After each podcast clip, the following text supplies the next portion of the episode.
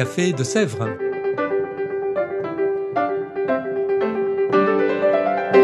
Au Café de Sèvres, on discute philosophie et théologie.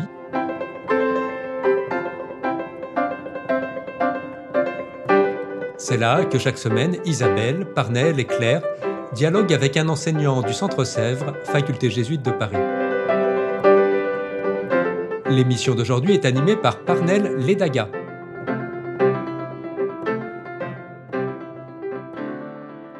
Chers auditeurs, chères auditrices du Café de Sèvres, bonjour à tous. Je suis heureux d'être avec vous pour un nouveau podcast. Aujourd'hui, nous allons parler euh, d'une des questions euh, les plus difficiles, celle que nous nous posons tous, la question du mal.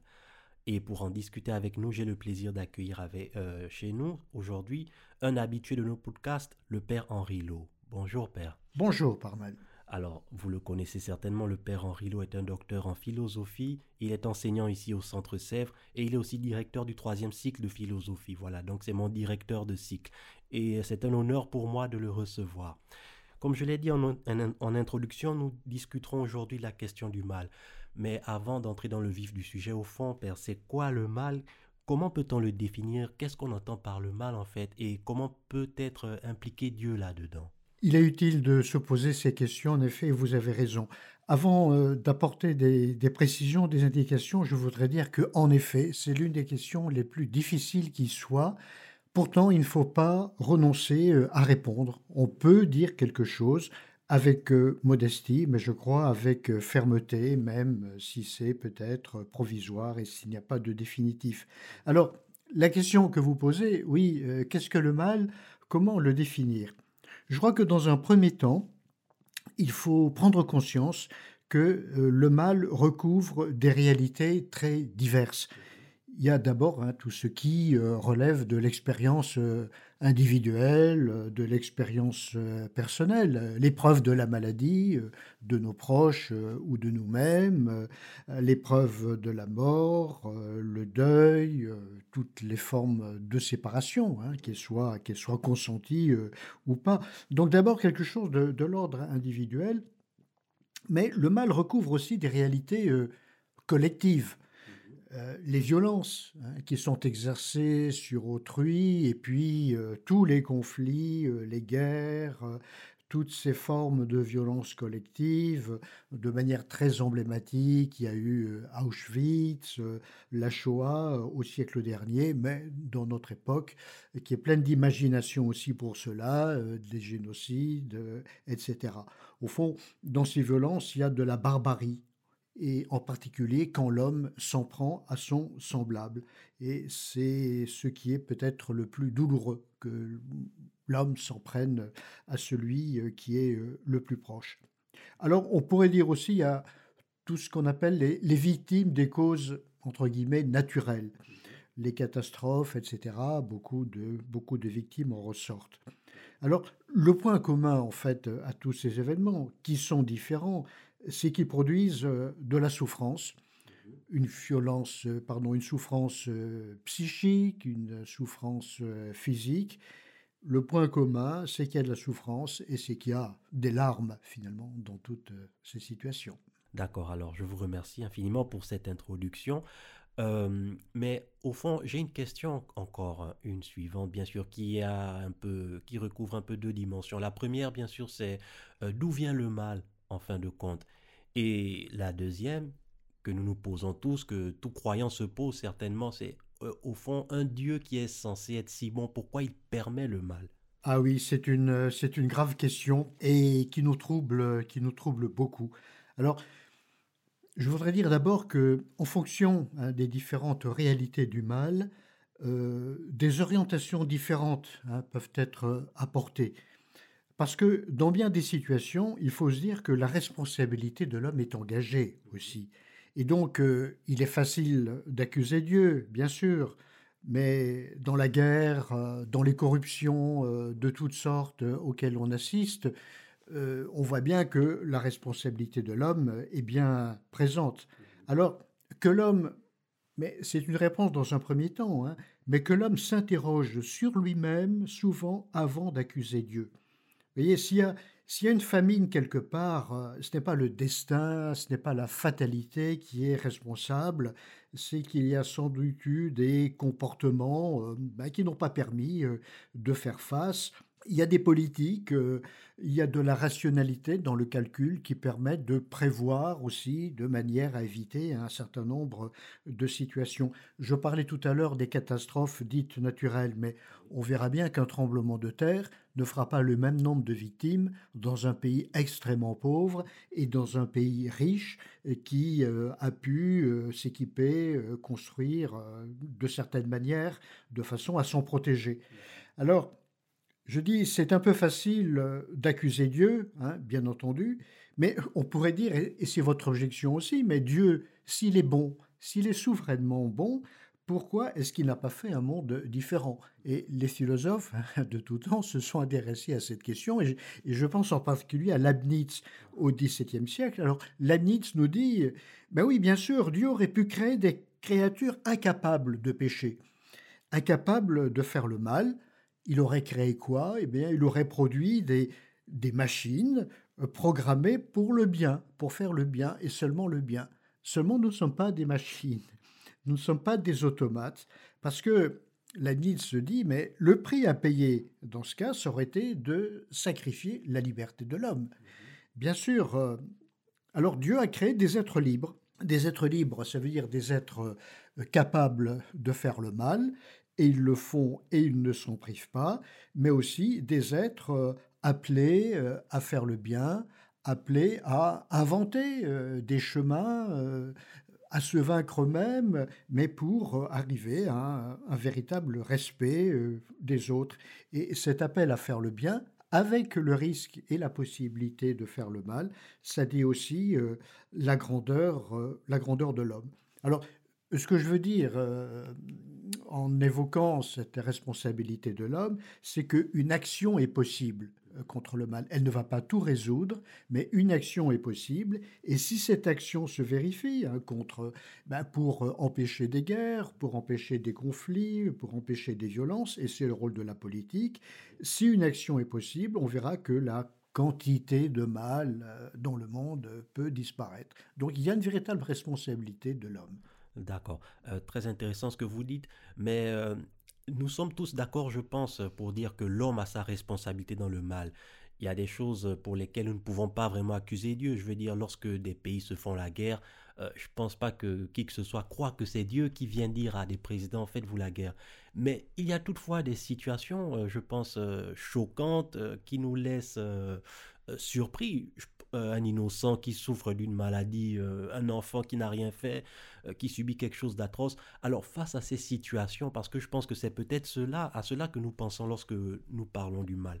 Comment on peut répondre? Comment est-ce qu'on peut se comporter, réagir face à de telles situations? Oui, c'est tout à fait exact. Quand on parle du mal, c'est finalement à cela que l'on pense d'abord. On pense à toutes ces situations où l'homme est impuissant, où la situation dont nous sommes témoins est scandaleuse. Euh, qu'une personne euh, meure à plus de 100 ans, cela, va-t-on dire, c'est dans l'ordre des choses. Qu'un petit enfant soit victime d'un cancer euh, dans son très jeune âge, cela va, va nous choquer, va susciter notre révolte. Au fond, le mal, finalement, est le, est le plus radical quand nous percevons que nous sommes impuissants, quand il y a du scandale. Et là, et là, je crois que il faut changer d'attitude. Et là, je propose de réfléchir autrement. Parce que si nous restons indéfiniment dans des pourquoi, nous risquons de nous enfermer sur nous-mêmes. Je dirais que je ne m'en sortirai jamais si je continue comme cela. Alors, ce que je vais dire maintenant est peut-être un peu difficile hein, à accepter, mais il me semble que c'est la seule possibilité. Je dirais, il ne s'agit pas d'interroger Dieu et les autres. Je ne rencontrerai que du silence, au moins dans un premier temps. Mais j'ai à m'interroger sur moi-même. Au fond, dans cette situation qui m'accable, comment vais-je faire pour ne pas périr, pour ne pas mourir? Comment est-ce que je ne vais pas en rajouter encore? Alors, bien sûr, je vais en passer par les larmes, hein, dont je parlais, par les pleurs, par la lamentation, mais il me faut consentir à affronter euh, l'avenir d'une façon différente.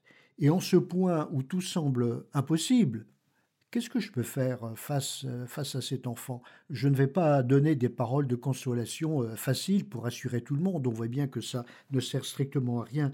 Mais en ce point absurde, j'ai à comprendre que quelque chose est à écrire encore pour ma vie et pour ma liberté. Et je crois que cela, on peut l'entendre du point de vue de la foi et du point de vue de, de la raison humaine, hein, simplement, et, et de l'intelligence. Et vous voyez, là où je suis, euh, et c'est comme ça que, que, je propose de, réfléchir, c'est que là où je suis le plus dépossédé de moi-même, là où je suis le plus impuissant, là où je ne comprends pas ce qui m'arrive et où je ne vois pas ce qu'il y aurait à faire, et où finalement l'action est impuissante. Hein, à la différence des cas précédents, l'action est impuissante. Et eh bien là où je suis euh, touché, meurtri absolument, c'est là qu'il me faut réapprendre à vivre absolument et à découvrir et à laisser venir en moi euh, comment, comment vivre. Sinon, ce serait, euh, ce serait mortifère je veux dire par là, comment je peux passer à, une autre page de mon existence, à une autre figure de moi-même? Parce que l'illusion, hein, dans une séparation par exemple, euh, l'illusion dans un, dans un décès, euh, L'illusion, c'est de croire que je peux restaurer ce qui a été perdu. Je peux rêver, je voudrais bien faire revenir la personne hein, qui, est, qui est partie. Mais cela, c'est pas possible. Dans la mort, quelque chose a été perdu de manière définitive. Bien sûr, toute une part euh, de mon histoire, euh, toute, cette part de mon histoire, je ne la retrouverai pas, mais la personne disparue, elle est, elle est dans ma mémoire. L'amour que j'ai vécu, je ne l'oublie pas, il peut continuer à m'inspirer, mais tout ça sous une forme différente, hein, qui n'est plus la présence qu'avait telle personne dans ma vie avant. Et là, il me faut me tourner vers l'avenir, euh, euh, repartir. Et, et, je crois que dans beaucoup de, situations, de, ces cas euh, absurdes d'impuissance que j'évoquais, nous avons des témoignages. Et je suis frappé par le nombre de témoignages où l'on voit que les personnes ont pu trouver des recommencements dans leur mmh. vie, ont pu créer, retrouver de nouveaux liens, de nouvelles créativités finalement ont pu repartir alors que tout semblait euh, l'empêcher. Mais la réponse, elle ne leur est pas venue de, l'extérieur. La réponse, elle leur est venue du plus profond d'eux-mêmes, alors avec l'aide d'autrui, hein, parce qu'on n'est pas seul, mais euh, ce chemin, euh, ce chemin m'est intérieur. et c'est d'ailleurs une expérience qui ne nous est pas étrangère. Je crois que chacun de nous nous avons pu éprouver que, euh, à l'occasion d'une séparation, euh, et si douloureuse qu'était la séparation, il y avait de la force en nous, que nous pouvions retrouver de, l'énergie d'une manière hein, à laquelle euh, nous n'avons pas pensé, nous n'aurions pas pensé, que nous aurions euh, pensé inaccessible et impossible. Voilà. Cette expérience de, de trouver au fond de soi des, forces euh, qui nous permettent d'affronter une situation difficile, c'est l'expérience d'être relevé, d'être relevé d'une manière peut-être incompréhensible, mais pourtant l'expérience d'être, de revenir à soi, peut-être peut-on dire d'être ressuscité hein, pour être relevé. En tout cas, affronter le mal, c'est se tenir dans une position d'attente, c'est, c'est espérer. Espérer. Alors le mal ne sera pas oublié, mmh mais il sera, il sera traversé. Euh, traverser la nuit, euh, c'est arriver ailleurs, c'est avancer, euh, c'est aller vers le jour. Alors Dieu, je disais, ne répond pas, du moins il ne répond pas de l'extérieur. Il ne répond pas de l'extérieur, mais n'y a-t-il pas à écouter sa voix au fond de soi-même? Je dois ajouter que on n'est jamais là dans un processus euh, linéaire, euh, automatique, euh, où quelque chose sera atteint de façon définitive. Hein. Il, y a toujours, il y a toujours du travail. Et puis, ce travail, cette attitude de revivre ou de se tenir face à l'avenir, elle ne sera peut-être pas toujours possible. Hmm. Il arrive que la mort soit la plus forte. Malheureusement. Et oui, voilà. Et, qu'on ressente l'échec, hein, absolument. Mais en même temps, je crois que je ne peux pas désespérer de la vie. Je désire ne pas me laisser piéger par des impasses. Et quelque chose n'est peut-être pas possible aujourd'hui, mais je peux croire, pour moi, pour autrui, au moins que ce le sera un jour, que un jour peut-être, euh, ce qui ne m'apparaît pas possible aujourd'hui euh, le sera. Voilà. Croire aussi que un jour euh, je serai relevé. Et, donc la question du mal, ben, elle n'est pas simplement une objection à la foi en Dieu, elle peut l'être, bien entendu, mais elle peut être aussi le lieu où la foi s'approfondit peut s'approfondir. Pourquoi? Parce que je me rencontre d'une manière nouvelle, d'une manière nouvelle, absolue, et que cet absolu, eh bien, il peut être euh, le lieu par où euh, la voix de Dieu hein, euh, s'exprime. Et, ce qui m'apparaît comme le silence de Dieu, au fond de moi-même, peut-être trouverai-je des traces d'une réponse, un silence qui, qui me parlera. Alors, peut-être pour la foi chrétienne, euh, ce que j'ai dit, je crois, est valable pour la foi chrétienne et peut être entendu, euh, je pense, euh, en raison par tout homme, par toute femme. Et il me semble que nous ne sommes pas à l'abri du mal. Je ne peux pas dire que nous soyons à l'abri de tout mal, mais... Tellement pas. Nous sommes soutenus dans le mal. Nous sommes soutenus dans le mal. Et euh, lorsque nous disons euh, délivre-nous du mal, eh bien, il, y a une vraie, il y a une vraie prière, il y a une vraie demande, mais nous serons délivrés du mal, euh, pas sans nous, pas sans tous, parce que la communauté humaine, elle nous offre des ressources aussi. C'est vraiment passionnant tout ce que vous venez de dire et il y a pas mal de choses que l'on pourrait retenir. Effectivement, lorsque vous parlez de la force que l'on retrouve en soi, je pense particulièrement à des situations. Par exemple, il y a certaines personnes qui passent par des situations absurdes, j'ai envie de dire, et nous nous disons personnellement, j'aimerais pas être à sa place, c'est affreux. Mais on est surpris parfois de voir comment cette personne euh, retrouve en elle une certaine force pour aller au-devant. Donc je pense que c'est vraiment euh, important de souligner cet aspect, qui a parfois euh, une capacité que nous avons de nous rencontrer, de retrouver des forces en nous. Oui, et la personne qui offre un, tel témoignage ou qui vit de cette manière, elle nous parle beaucoup. Mmh hein. Elle nous parle beaucoup. Nous n'avons pas, quand nous rencontrons telle personne, à, programmer un discours comme, mmh comme si nous savions ce qu'il faut dire, ce qu'il faut faire, ce qu'il faut être. Finalement, nous ne, nous ne savons pas beaucoup, mais nous croyons que quelque chose est possible. Et je crois que ce quelque chose, eh bien, il nous est dicté, il nous est inspiré en tout cas par, par la rencontre et puis, euh, et puis par ce qui vient euh, au plus profond de nous quand nous sommes à l'écoute de ce qui est. Alors comme je l'ai dit peut-être en introduction, la question du mal est l'une des questions les plus vieilles, voilà, celle que nous nous posons régulièrement, certainement depuis la nuit des temps, les gens réfléchissent là-dessus. Alors, nous n'avons, nous pouvons certainement pas la résoudre, nous ne pouvons pas résoudre le problème du mal, nous n'avons pas toutes les réponses face à cette question, mais il y a peut-être euh, j'ai envie de dire des livres. Voilà, parce que nous parlons souvent de livres ici. Je vais donc vous poser cette question que j'ai l'habitude de poser à tous les intervenants, à tous les invités ici. Quel livre pouvez-vous recommander à des personnes qui aimeraient se familiariser avec la question du mal, mais qui ne soient pas non plus trop abstraits, voire trop philosophiques? Alors oui, je dirais quand même que la philosophie s'intéresse à l'expérience concrète et que la philosophie est très concrète, mais je, je comprends bien là ce que vous dites. Alors il y a bien sûr beaucoup de littérature philosophique et théologique euh, importante hein, euh, qui prend euh, à bras le corps cette question. Il y a tous les témoignages aussi que nous pouvons rencontrer hein, à l'occasion de, bien des événements et qui sont source d'inspiration et, de réflexion et de réflexion très, très profonde. Je n'ai pas pu dire beaucoup plus que ce que j'ai dit euh, dans les minutes hein, qui, nous sont, qui nous sont permises par cette émission. Euh, je peux renvoyer, ce sera très, très limité, mais pour ceux qui souhaiteraient approfondir un petit peu ce que j'ai fait, euh, je me permettrai de, renvoyer à ce que j'ai écrit d'abord dans, dans, le petit ouvrage Pour une existence spirituelle tout un chapitre consacré à cette question où je développe beaucoup plus ce que j'ai pu dire. Voilà, c'est un ouvrage qui est, paru aux éditions Faculté jésuite de Paris, enfin qui est disponible au Centre Sèvres, sur commande ou sur ah oui, Nous le vendons ici. Hein. Oui, voilà, donc c'est une publicité que, que, je peux faire.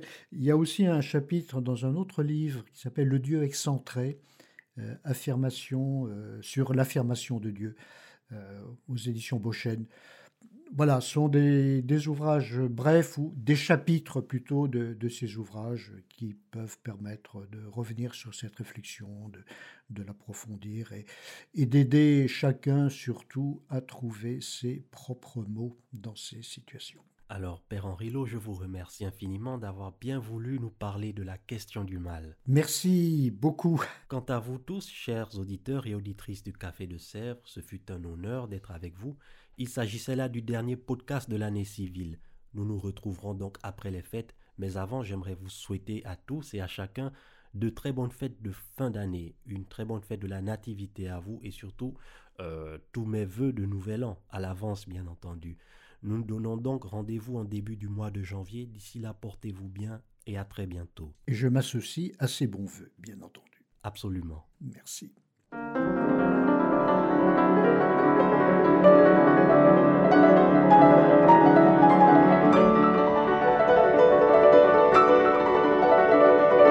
Vous écoutiez Café de Sèvres, le podcast du Centre Sèvres, Faculté jésuite de Paris, en partenariat avec RCF.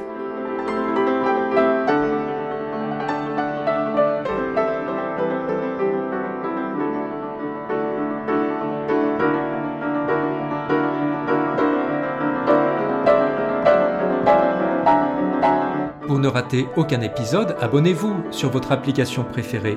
Spotify, Deezer, Apple Podcast ou Google Podcast.